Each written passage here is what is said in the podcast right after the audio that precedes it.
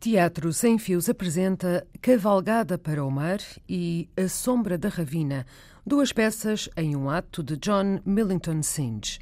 Uma gravação efetuada no dia 9 de abril de 2013 no auditório do Estúdio A do Instituto Superior de Economia e Gestão, em Lisboa.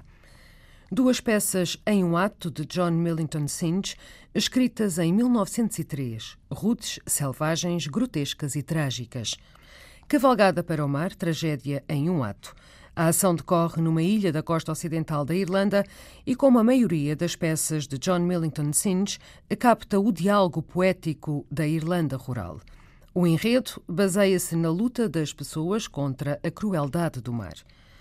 A Sombra da Ravina é também uma peça em um ato, a primeira peça do autor a ser representada.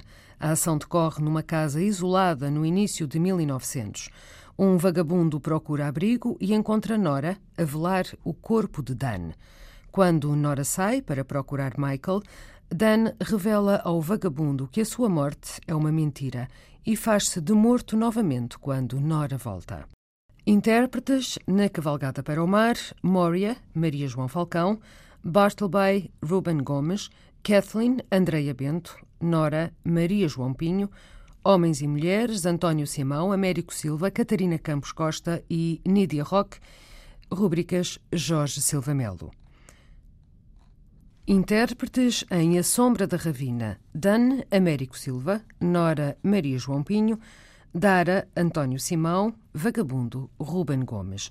Direção artística de Jorge Silva Melo. Os comentários de Jorge Silva Melo, diretor artístico dos Artistas Unidos. A Sombra da Ravina é uma pequena brincadeira, irónica, sarcástica, divertida, rabelesiana, grotesca, em que, no fundo, a moral sexual de uma Irlanda puritana uh, é deitada abaixo. Esta mulher que vemos tem um amante, o marido finge estar morto, mas, no fundo, até gosta do amante da mulher. Isto provocou, imagina, em 1904 as maiores tempestades. 1904 ainda havia monarquia em Portugal. É representada em Dublin pela eh, Irish Literary Society, que fecha devido ao escândalo provocado por esta brevíssima peça, divertida como uma anedota, engraçada, malandra e provocatória. A Sombra da Ravina, que tem Dan Burke, um camponês uh, com algum dinheiro, Américo Silva, a Nora Burke, a sua mulher Maria João Pinho, Michael Dara, um malandro, António Simão, e um vagabundo, Ruben Gomes. A sombra da ravina. Estamos na cozinha da última choupana na ponta de uma longa ravina. Há uma cama com um corpo estendido coberto por um lençol. Nora Burke vai e vem pela divisão a arrumar coisas. De vez em quando lança olhares inquietos para a cama. Alguém bate suavemente à porta. Boa noite, patroa. Muito boa noite, forasteiro. Está cá um temporal. Deus lhe valha para andar fora de casa com esta chuva. É bem verdade. E eu que venho a caminhar desde a feira e ainda tenho de ir à vila. A caminhar pelas suas pernas, forasteiro? Com estas duas pernas aqui, patroa. E quando vi a luz embaixo e pensei que talvez ainda tivesse uma pinga de leite fresco e um canto sossegado e decente para um homem dormir. O vagabundo olha e vê o morto. Ai! Deus tenha piedade de nós. Não faça caso, forasteiro. Entre e abrigue-se da chuva. Já partiu, foi? Foi, forasteiro. Acabou de me morrer. Deus lhe perdoe. E agora aqui estou eu, com um cento de carneiros lá nos montes e sem reservas de turfa para o inverno.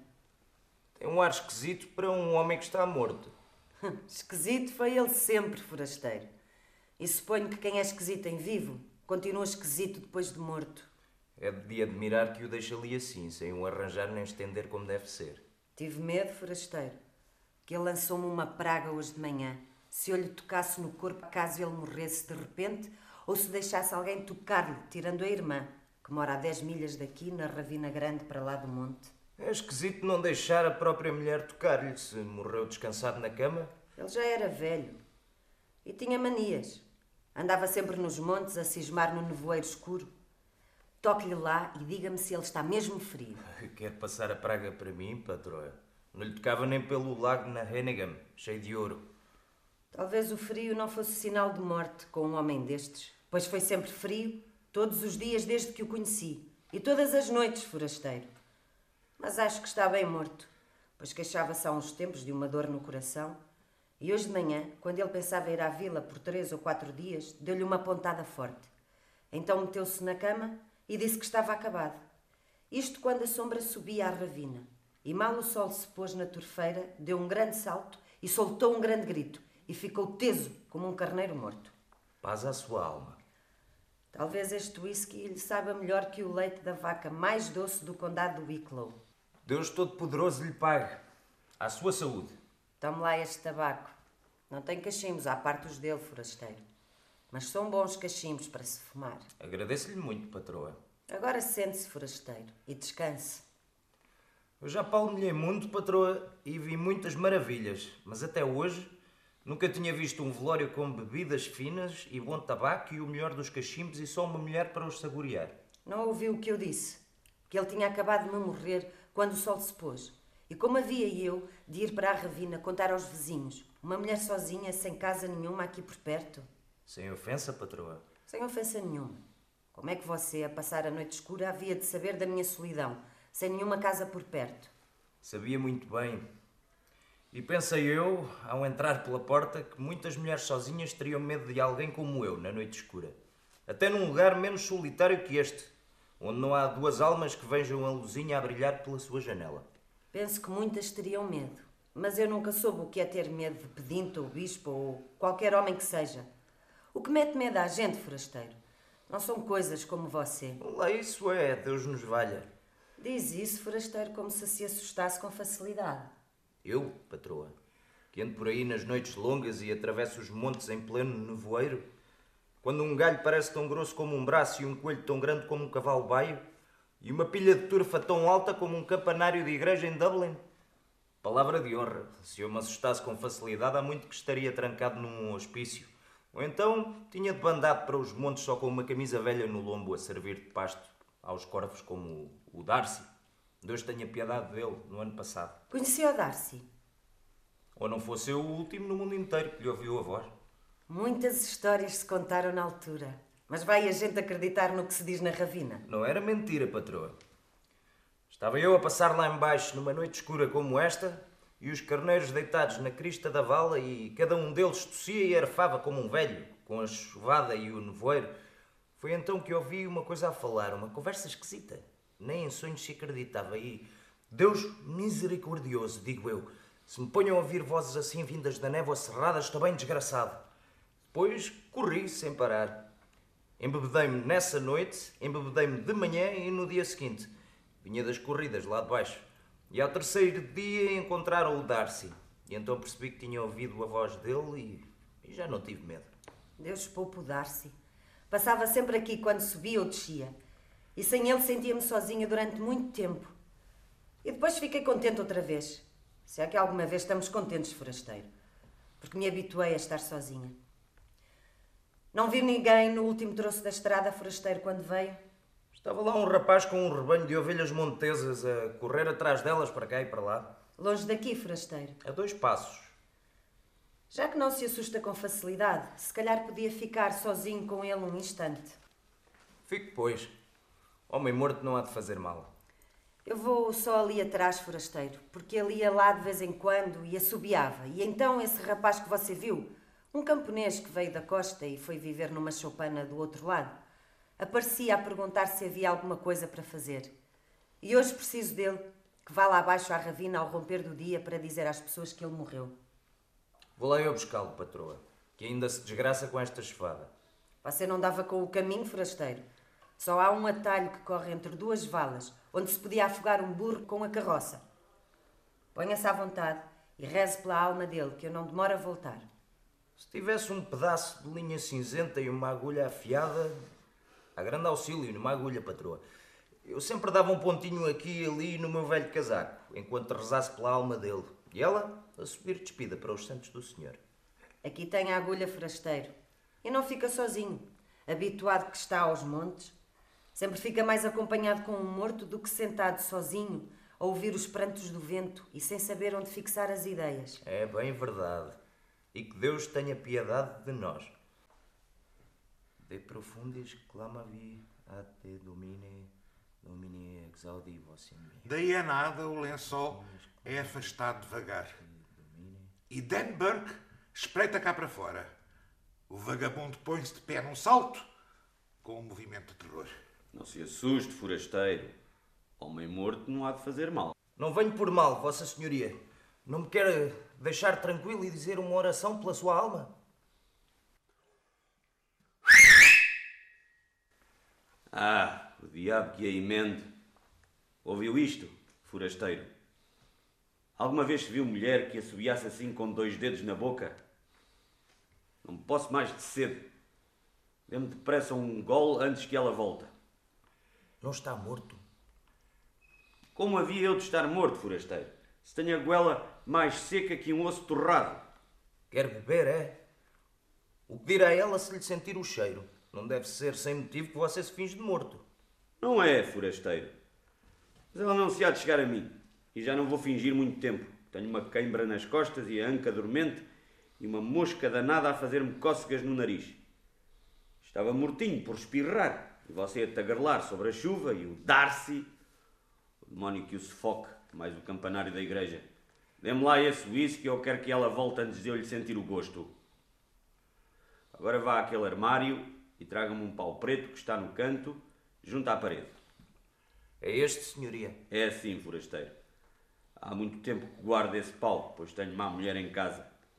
A dona da casa, patrão, que é tão bem falante. Sim, a dona da casa é má mulher. Má mulher para um velho, e eu estou a ficar velho, Deus me valha, apesar de ainda ter mãos. Espero mais um pouco e há de ver uma bela cena nesta casa daqui a duas ou três horas. Vem gente a descer? Há uma voz a falar no caminho. Traga o pau aqui à cama e alise o lençol tal como estava. Ponha-se a dormir e faça que não sabe de nada, ou acabe-lhe com a raça. Eu não devia ter falado, mas não podia mais de cedo. Não tenha medo, patrão. O que saiu de si para dizer uma palavra ou levantar a mão para o impedir? Forasteiro, Xiu, xiu. Fique calado, digo-lhe eu. Estão a chegar à porta. Entra Nora e atrás dela Michael Dara, um rapaz alto, de ar inocente. Afinal, não demorei muito tempo, forasteiro. Encontrei-o no caminho. Tempo razoável, patroa. Ele não deu sinal? Nada, patroa. Vai lá levantar-lhe o lençol e olha para ele, Michael Dara, e vais ver que te digo a verdade. Não vou, Nora, tenho medo dos mortos. Bebe uma pinga de chá comigo e com o rapaz forasteiro. Ou quer antes ir ao quarto deitar-se um bocadinho na cama. Deve estar derreado depois de uma tal caminhada à chuva. Então ia agora deixá-la em pleno velório, patroa? Não vou, não. E também não é o seu chá que eu quero. É fraco o casaco, o céu. Deus lhe valha. E parece-me que você é fraco alfaiate para ele. Se eu sou fraco alfaiate, parece-me que fraco pastor será o que corre de um lado para o outro atrás de uma mão cheia de ovelhas, como o vi correr hoje, na volta da feira, rapaz. Não te importes com ele, Michael Dara. Bebeu uma pinga e daqui a nada adormece. Não é mentira o que ele diz, e eu já não podia mais, tão que as murras que estavam, que me fugiram para o campo de aveia de um homem, para o feno de outro, e rebolaram no brejo vermelho, e mais pareciam um bando de cabras velhas do que carneiros. A ovelha montesa é raça esquisita, Nora Burke, e não estou nada habituado. Ninguém sabe conduzir a ovelha montesa, a não ser os homens criados em Glamorlur. Ouvi dizer. E lá em cima, em Ratvana. Ou na Ravina Himal. Homens como o Patch Darcy, Deus tenha a sua alma em descanso. Que era capaz de passar por 500 carneiros e dar pela falta de um sem sequer os contar. Não foi esse que avariou da cabeça no ano passado? Foi, pois. Era um grande homem, rapaz. Um grande homem, digo-lhe eu. Não havia anho das suas ovelhas que ele não conhecesse antes de ser marcado. E era capaz de correr daqui até à cidade de Dublin sem perder o fôlego. Sim, era um grande homem forasteiro. E até dá gosto ouvir um vivo falar bem de um morto, que ainda para mais morreu louco. É verdade o que eu digo. Deus tenha a sua alma em descanso. Põe a agulha debaixo do colarinho do casaco e ajeita-se para dormir no canto da chaminé. Nora senta-se à mesa. Nora e Michael têm as costas voltadas para a cama. Hoje ouvi dizer, Nora Burke, que o Patch Darcy subia e descia o caminho aqui de baixo E ouvi dizer que nunca por lá passava, fosse de noite ou de dia, sem te vir falar. Não foi mentira o que ouviste, Michael Dara. Parece-me que conheceste uma boa porção de homens, mesmo vivendo num lugar solitário. Toma o chá. É nos lugares solitários que precisamos de falar com alguém e de procurar alguém quando cai a noite. E se conheci uma boa porção de homens, eram todos belos homens. Pois fui criança difícil de agradar e rapariga difícil de agradar. E ainda hoje sou mulher difícil de agradar, Michael Dara. E não é mentira o que te conto. Eras mulher difícil de agradar quando o aceitaste para teu homem? E como havia eu de viver quando fosse velha, se não casasse com um homem com algum terreno e vacas e carneiros lá nos montes? Isso é verdade, Nora, e talvez não tenhas sido tola, porque mesmo sendo um lugar solitário tem boas pastagens e julgo que ele te deixou uma boa maquia. Nas noites longas ponho-me a pensar que bem tola fui na altura, Michael Dara. Pois de que serve um terreno com vacas e carneiros lá nos montes, quando a gente fica sentada a espreitar por uma porta como aquela porta, e sem ver nada a não ser as névoas a taparem o brejo, e mais névoas e a destaparem o brejo outra vez, e sem ouvir nada a não ser o pranto do vento nos ramos das árvores partidas que ficaram da tempestade e o rugido dos ribeiros com a chuva. O que tens tu hoje, Nora? Ouvi dizer que assim é que falam os homens depois de andarem muito tempo pelos montes. Está uma noite terrível, uma noite medonha, Michael Dara. E há muito tempo que vivo no sopé destes montes, aqui sentada a fazer comida para ele e comida para a porca de criação, e a cozer pão quando cai a noite. Apática, dispõe o dinheiro em pequenas pilhas em cima da mesa. E há muito tempo que estou aqui sentada, de verão e de inverno, e no sol da primavera, com os jovens que crescem depois de mim e os velhos que se vão.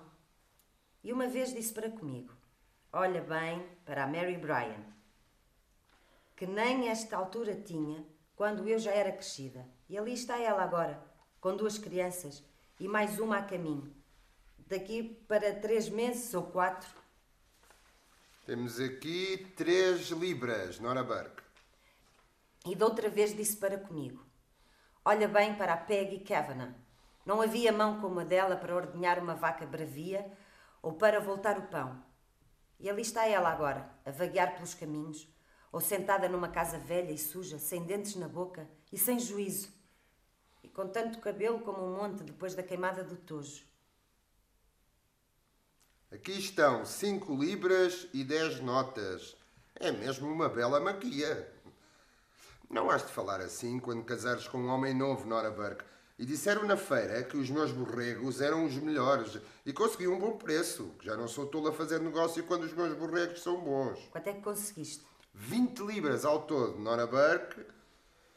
E agora devíamos esperar que ele descansasse algum tempo nas sete igrejas e depois casas comigo na capela de Ratvana e eu trago os carnéis para o pedaço de terra que tens ali na montanha de trás. E não haverá nada que nos dê cuidados quando a névoa descer. Toma lá, bebe. Porque havia eu de casar contigo, Mike Dara? Tu vais ficar velho e eu vou ficar velha e daqui a pouco, digo-te eu, has de estar sentado na cama, como ele se sentava, com um tremor na cara e os dentes a cair e o cabelo branco espetado na cabeça que nem uma moita velha por onde os carneiros saltam a vala. Dan Burke endireita-se e sai debaixo do lençol. É triste coisa ficar velho. Mas também é coisa estranha. É coisa estranha ver um velho sentado na cama, sem dentes, e sempre com uma palavra dura na boca, e um queixo que havia de aplanar uma tábua de carvalho para se construir uma porta. Deus me perdoe, Michael Dara. Vamos todos ficar velhos, mas é uma coisa bem estranha. Sentes-te muito sozinha por viveres há tanto tempo com um velho, Nora. E estás outra vez a falar como um pastor que saísse da névoa cerrada. Mas agora vais levar uma bela vida. Uma bela vida, digo-te eu. Michael tenta chegar à porta, mas antes, Dan salta para fora da cama com o pau na mão. Que o Filho de Deus nos salve! Pois agora não has de casar com ela quando eu estiver a apodrecer nas sete igrejas e a prenda que eu te vou dar há de seguir-te pelas montanhas quando soprar o vento. Livra-me disto, Nora, por amor de Deus. Ele sempre fez o que tu mandavas e pode ser que agora também te ouça. Está morto ou vivo? Pouco te importa se estou vivo ou morto, mas a tua boa vida chegou agora ao fim, junto com essa conversa sobre novos e velhos e sobre a névoa que sobe e que desce. Agora vais sair porta fora, Nora Burke. E não há de ser amanhã, nem no dia seguinte, nem em qualquer dia da tua vida que pôs os pés cá dentro outra vez. Patrão, isso é coisa dura para um velho dizer. O que faria ela se a pusesse na rua? Ela que vagueie por aí como uma Peggy Cavana e peça esmola nas encruzilhadas ou venda canções aos homens. Agora sai, Nora Burke, e com essa vida depressa ficarás velha, digo teu.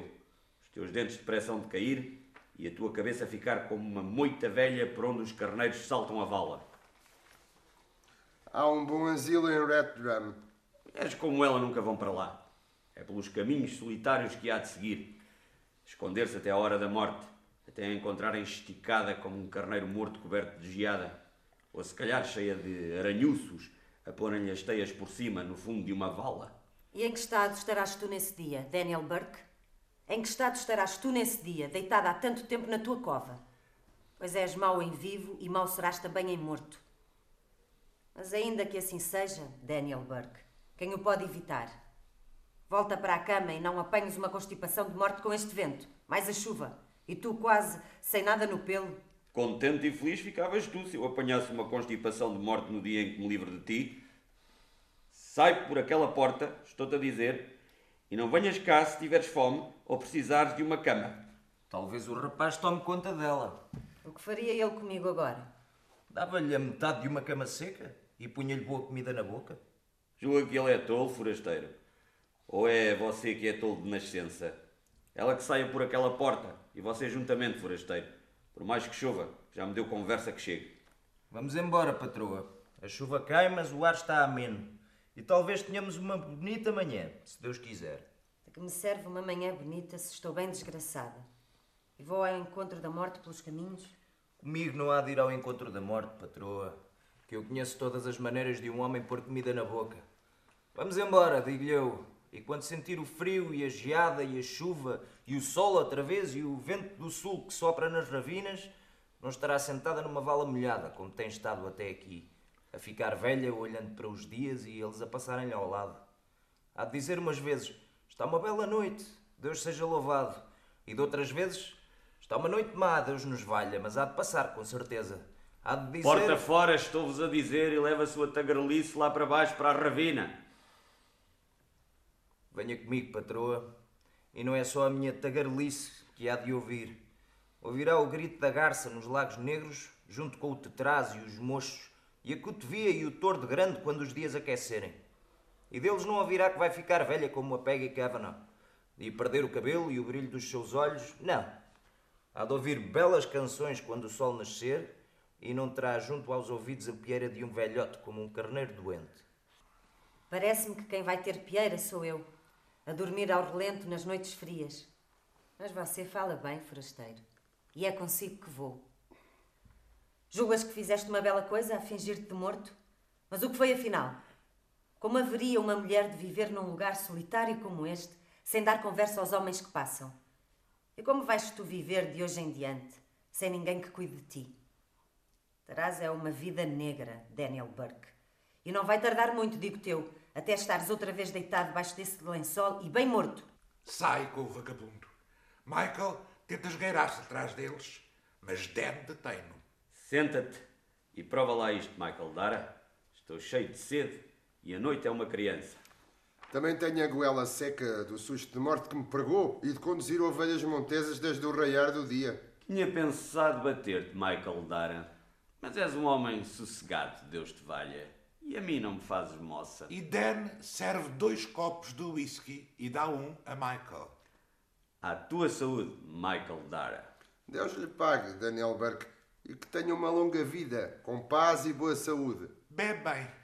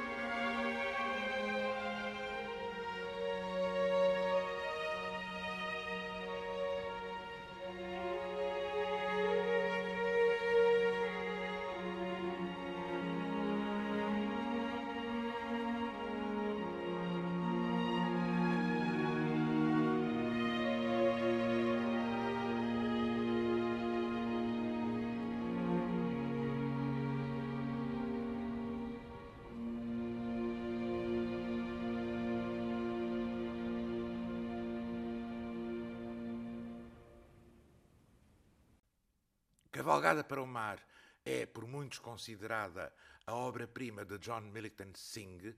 É a primeira peça que escreveu, não foi a primeira a ser estreada, mas é a primeira peça que escreveu, muito concentrada na tragédia de uma mulher que vê os filhos partirem na morte, na guerra, no desastre.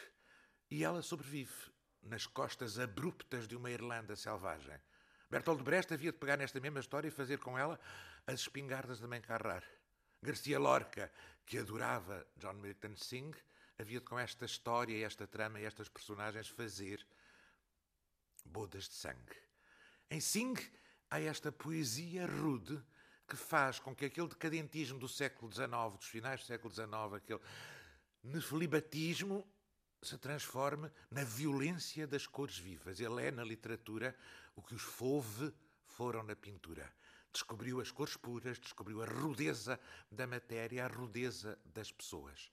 Cavalgada para o mar, que tem como personagens Moria, a mãe, Maria João Falcão, Bartley, o filho, Ruben Gomes, Kathleen, a filha, Maria João Pinho, Nora, a outra filha, Andréa Bento, e há homens e mulheres e há populares, e estamos numa ilha a oeste da Irlanda, onde vais encontrar gente que nunca viste, não estes uh, solitários decadentes que encontras aqui nas ruas de Paris, muito elegantes, vais encontrar pessoas verdadeiras. E é daí que nascem estas peças em um ato que ele escreve, obras-primas, brevíssimas, curtas, onde vemos gente rude que tenta sobreviver.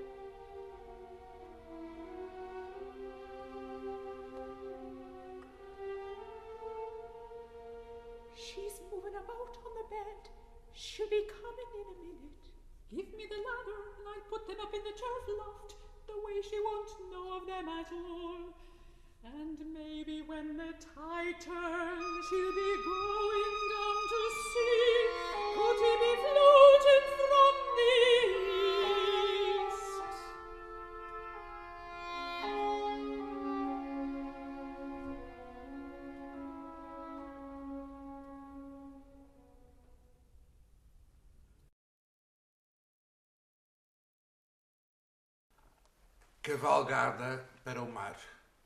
Uma ilha na costa ocidental da Irlanda. Estamos na cozinha de uma cabana de pescadores. Kathleen acaba de amassar um pão e põe-no na panela de ferro sobre o fogo. Limpa as mãos e põe-se a fiar na roda. Onde está ela? Está deitada, Deus lhe valha, e talvez durma se for capaz. O que tens tu aí? O padre novo acabou de me ajudar. É uma camisa e uma meia lisa que vieram de um afogado em Donegal. Temos de descobrir se são do Michael, quando ela for lá abaixo olhar para o mar. Como haviam de ser do Michael, Nora? Como havia ele de ir parar tão longe para norte? O padre novo diz que já viu casos assim. Se forem do Michael, disse ele, podem contar-lhe que ele teve um enterro decente com a graça de Deus. E se não forem, ninguém diga uma palavra sobre isto, que ainda há de ser a morte dela, disse ele, com tanto choro e lamento. A porta, que Nora tinha deixado mal fechada, abre-se de repente com uma rajada de vento. Tentaste que impedisse o Bartley de levar hoje os cavalos à feira? Não o vou impedir, disse ele. Mas não tenham medo. Ela passa metade da noite a rezar. E Deus Todo-Poderoso não a deixaria desamparada, disse ele, sem nenhum filho no mundo. O mar está bravo junto às rochas brancas, Nora. Bastante bravo. Deus nos valha. Há um grande rugido a oeste e vai piorar quando a maré estiver contra o vento. Abre agora esta trouxa. Ela pode acordar e entrar antes de acabarmos. Vamos demorar muito tempo e as duas a chorar. Está-se a mexer na cama. Daqui a nada aparece aqui. Dá-me a escada. Ponho-a lá em cima no desvão da turfa. Assim ela não saberá de nada. E quando a maré mudar, talvez vá lá abaixo ver se a corrente não o trouxe do leste. Colocam a escada encostada à empena da lareira. Kathleen sobe uns degraus e esconde a trouxa no desvão da turfa. Não tem já turfa que chegue para o dia e a noite? Há um pão a cozer ao lume faz pouco tempo. E o Bartley há de querê-lo quando a maré mudar, se for a Connemara. Não há de ir hoje. Com o vento a levantar-se de sul e de oeste, não há de ir hoje. O padre novo vai impedi-lo, de certeza. Não vai impedir, mãe. E ouvi o Eamon Simon e o Stephen Pitty e o Colum Shaw dizerem que ele ia. Onde está ele? Foi lá abaixo ver se havia outro barco a fazer-se à vela esta semana. E parece-me que já não demora, que a maré está a mudar no cabeço verde e a chalupa a bordejar de leste. Ouço alguém a passar as pedras grandes. Já está a chegar e vem com pressa. Onde está o pedaço de corda nova, Kathleen? Que comprámos em Connemara? Vai buscá-la, Nora. Está num prego junto às tábuas brancas. Pendurei-a hoje de manhã. O porco das patas pretas estava a comê-la. É esta corda, Bartley. Fazias melhor em deixá-la pendurada junto às tábuas. Vai fazer falta aqui, digo-te eu, se o Michael der à costa amanhã de manhã, ou na manhã seguinte, ou em qualquer manhã da semana. Pois será funda a cova que lhe vamos fazer com a graça de Deus. Não tenho cabresto para montar a égua e não há tempo a perder. É o único barco a partir em duas semanas ou mais e a feira será boa feira para cavalos, ouvi dizer lá embaixo. Palavras duras é o que hão de dizer lá embaixo, se o corpo der à costa e não houver cá nenhum homem para fazer o caixão. Depois do que eu paguei pelas melhores tábuas brancas de Connemara. Como havia de dar à costa? Se procuramos todos os dias há nove dias e só para um vento forte há que tempos de oeste e de sul, Se não o encontraram é que o vento está a picar o mar. E havia uma estrela em frente à lua quando nasceu ontem à noite. Nem que fossem cem cavalos ou mil cavalos que tivesses. Quanto valem mil cavalos comparados com um filho quando só sobra um filho? vai lá abaixo todos os dias e vê se os carneiros não entram no centeio. E se vier um negociante e fizer um bom preço, podes vender o porco das patas pretas. Como é que uma rapariga assim havia de conseguir um bom preço pelo porco? Se o vento de oeste aguentar até ao último quarto da lua, tu e a Nora apanhem limos que cheguem para mais uma pilha de algas.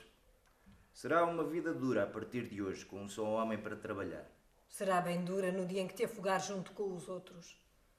O que vai ser de mim e das raparigas, eu que sou uma velha com os olhos na cova? Já chegou ao cais?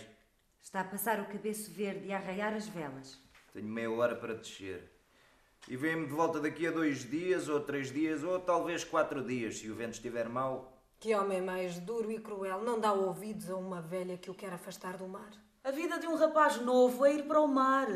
E quem daria ouvidos a uma velha que diz sempre o mesmo e não se cansa de o repetir? Tenho de ir depressa. Vou montado na égua vermelha e o pônei cinzento segue atrás. Que Deus vos abençoe. Já se foi, valha-me Deus. E nunca mais o tornamos a ver, já se foi. E quando a noite escura cair, não me vai sobrar nenhum filho neste mundo. Porquê é que não lhe deu a bênção quando ele se virou ao pé da porta? Não há já mágoa que chegue nesta casa e ainda o deixa ir embora com maus augúrios pelas costas e palavras duras nos ouvidos. Está a tirar a turfa do pão. Que o Filho de Deus nos perdoe, Nora. Esquecemos-nos de lhe dar o pão. Está desgraçado, vai andar fora até ser noite escura. E sem comer nada desde que o sol nasceu. Está bem desgraçado. Já ninguém tem juízo numa casa onde uma velha fala sem parar. Vá lá abaixo à nascente e dê-lhe este pão quando ele passar. Assim, vai vê-lo e quebra-se o mau presságio e pode dizer-lhe: Vai com Deus, para ele ir descansado. Chego lá ao mesmo tempo que ele. Se for agora, depressa, Eu não estou bem para caminhar. dá-lhe o cajado, Nora, que ainda escorrega nas pedras grandes. Qual cajado? O cajado que o Michael trouxe de Connemara. No mundo lá fora são os velhos que deixam coisas aos que vêm depois, aos filhos e aos netos. Mas aqui são os rapazes novos que deixam coisas aos velhos. Espera, Nora. Talvez não tarde a voltar para trás. Com tanto desgosto, Deus lhe valha, sabe-se lá do que é capaz. Já foi para lá da moita. Lá foi ela. Atira depressa cá para baixo. Só Deus sabe quando tornará a sair. O padre novo disse que passava cá amanhã e que podíamos ir lá abaixo falar com ele se estas coisas que meteram na trouxa forem mesmo do Michael. Ele disse como foi que as encontraram? Eram dois homens, disse ele, e vinham a remar com um whisky de contrabando antes de o galo cantar. E o remo de um deles prendeu-se no corpo ao passarem os penhascos negros do norte. Dá-me uma faca, Nora, para abrir isto. O cordel está estragado de água salgada e tem um nó bicudo que nem numa semana se desfazia. Ouvi dizer que Donegal é bem longe daqui. É, pois. Esteve cá um homem há tempos, o homem que nos vendeu essa faca, e disse que se te pusesses a caminho para lá das rochas, demoravas sete dias a chegar a Donegal. E quanto tempo levaria um homem se fosse a boiar? Kathleen abre a trouxa e retira o pedaço de uma camisa e uma meia. Deus nos valha, Nora, e não será tarefa difícil sabermos se são mesmo dele? Vou buscar a camisa dele que está ali pendurada. Assim podemos expor uma flanela em cima da outra.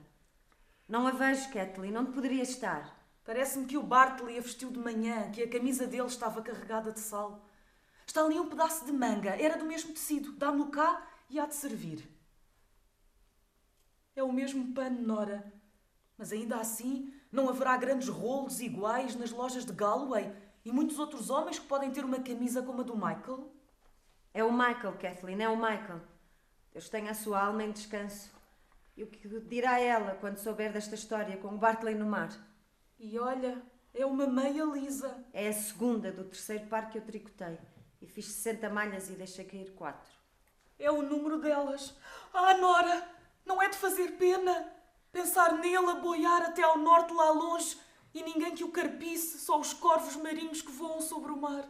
E não é de meter dó quando de um homem que era grande remador e pescador não sobra nada a não ser a ponta de uma camisa velha e uma meia lisa. Vai ver se é ela que vem lá, Nora. Ouço um barulho no caminho. É ela, Kathleen. Está a chegar à porta. Guarda essas coisas antes que ela entre. Talvez esteja mais descansada depois de dar a bênção ao Bartley. E não lhe contamos nada enquanto ele estiver no mar. Pomos essas coisas aqui no canto. Vai reparar que eu estive a chorar.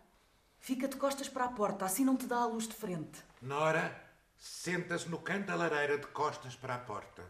Maria entra muito devagar sem olhar para as raparigas e vai para o seu banco do outro lado da lareira. Ainda tem na mão o pano com o pão.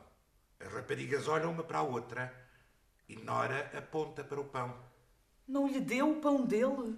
Oramos a Deus. Viu-o a cavalgar lá para baixo? Deus lhe perdoe. Não era melhor levantar a voz e dizer o que viu em vez de lamentar-se por uma coisa que já está feita? Estou-lhe a perguntar se viu o Bartley. O meu coração está desfeito para sempre. Viu o Bartley? Vi a coisa mais medonha. Deus lhe perdoe. Vai montado na égua. Está agora no cabeço verde e o pônei cinzento atrás dele. O pônei cinzento atrás dele. Mas afinal, o que é que lhe deu? Vi a coisa mais medonha que alguma vez se viu desde o dia em que a Bride Dara viu um morto com a criança nos braços. Oh! Conte-nos o que viu. Desci até à nascente e fiquei ali a rezar em voz baixa. Depois chegou o Bartley montado na égua vermelha com o pônei cinzento atrás dele. Que o Filho de Deus nos valha, Nora. O que foi que viu? Viu o Michael em pessoa. Não viu, mãe. Não foi o Michael que viu que encontraram o corpo dele lá longe no norte e teve um enterro decente com a graça de Deus. Acabei de o ver agora mesmo a galopa a cavalo. O Bartley vinha à frente montado na égua vermelha e eu tentei dizer vai com Deus. Mas as palavras embargaram-se na garganta, passou por mim depressa. Deus a abençoe, disse ele. E eu não consegui responder. Olhei então para cima a chorar para o pônei cinzento e vinha o Michael montado nele com boas roupas no corpo e sapatos novos nos pés. Estamos desgraçadas de hoje em diante, bem desgraçadas. O Padre Novo não disse que Deus Todo-Poderoso não a deixaria desamparada, sem nenhum filho no mundo. Homens como ele pouco sabem do mar. O Bartley está perdido. E podem chamar o imã para que me faça um bom caixão com as tábuas brancas, que eu não hei de viver mais que eles. Tive marido, pai do marido e seis filhos nesta casa. Seis belos homens.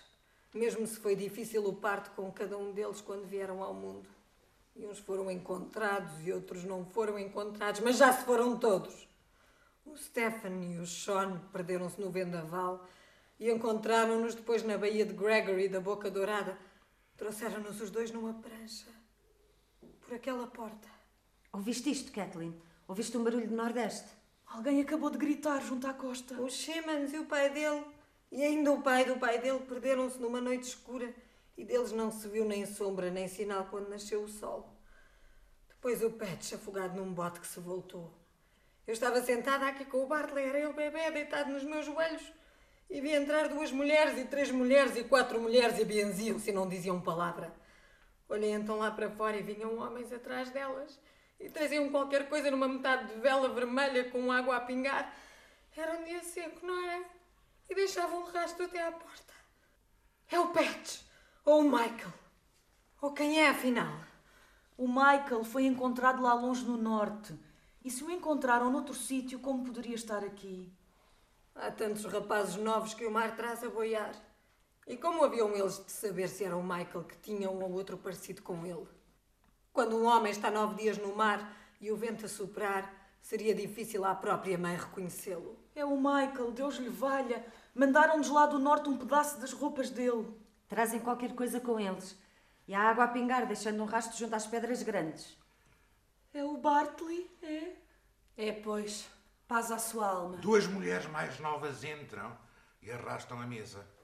Depois os homens Trazem o corpo de Bartley estendido numa tábua com um pedaço de vela por cima e pousam-no na mesa. Como se afogou ele? Pônei cinzento deitou-o abaixo. Caiu ao mar e foi arrastado, onde há uma grande ressaca nas rochas brancas. Já se foram todos. E não há mais nada que o mar me possa fazer. Não terei já razão para ficar a pé em pranto e oração quando o vento se levanta do sul e se ouve a ressaca vinda de leste e a ressaca vinda de oeste. E um grande estrondo com os dois barulhos a baterem um contra o outro. Não terei já razão para ir lá abaixo buscar água benta nas noites escuras depois do Samheim. E pouco me importará o status do mar quando as outras mulheres puserem a carpir. Dá-me água benta, Nora. Ainda há um restinho no armário. Pai. Não é que não tenha rezado por ti, Barclay, a Deus Todo-Poderoso.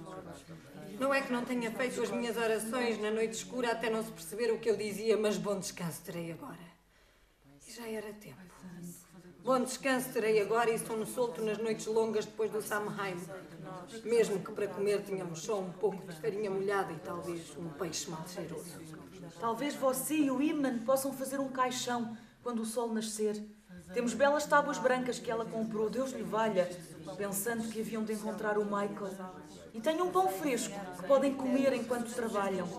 E pregos não têm? Não, Colin, não nos lembramos dos pregos. É de admirar que ela não se tenha lembrado dos pregos, com todos os caixões que já viu fazer. É que está a ficar velha e quebrada. Está calma agora e serena. No dia em que o Michael se afogou, ouvia-se o pranto dela daqui até à nascente. Gostava mais do Michael. Quem havia de dizer? Uma velha, depressa se cansa de tudo o que fizer. E não leva já nove dias a chorar e a carpir e encher esta casa de mágoa. Agora estão todos juntos e chegou o fim. Que Deus Todo-Poderoso tenha piedade da alma do Bart e da alma do Michael e da alma dos Simons e do e do Sean. E que tenha piedade da minha alma, Nora, e das almas de todos que ainda estão vivos neste mundo.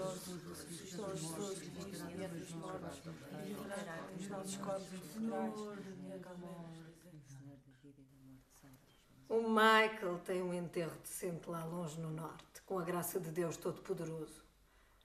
O Bartley terá um bom caixão feito com as tábuas brancas e uma cova bem funda. Que mais poderemos nós querer? Não há homem que viva para sempre e devemos dar-nos por satisfeitos. Ajoelha-se de novo e o pano cai devagar.